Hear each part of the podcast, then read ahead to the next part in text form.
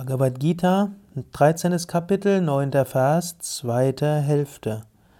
Ständige Gelassenheit, gleichviel ob das Erwünschte oder Unerwünschte eintritt. Krishna empfiehlt diese Gelassenheit, Nitya Sama Chitta, also Gelassenheit des Geistes, Sama Chitta, Nitya, immer. Egal ob das Erwünschte oder das Unerwünschte eintritt.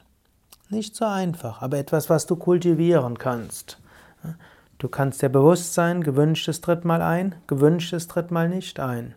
Du kannst demgegenüber gelassen sein. Gerade heute, nimm dir das mal vor, das ist eine gute Übung. Hm, heute oder morgen, je nachdem, wann du diesen Podcast hörst. Wenn etwas Gewünschtes kommt, hm, sei dem gegenüber gelassen. Wenn etwas Unerwünschtes kommt, sei gegenüber dem auch gelassen. Gerade wenn Unerwünschtes kommt, sei, nimm einfach mal an, das ist jetzt ein besonderes Übungsmittel. Es ist eine Gelegenheit, spirituell zu wachsen.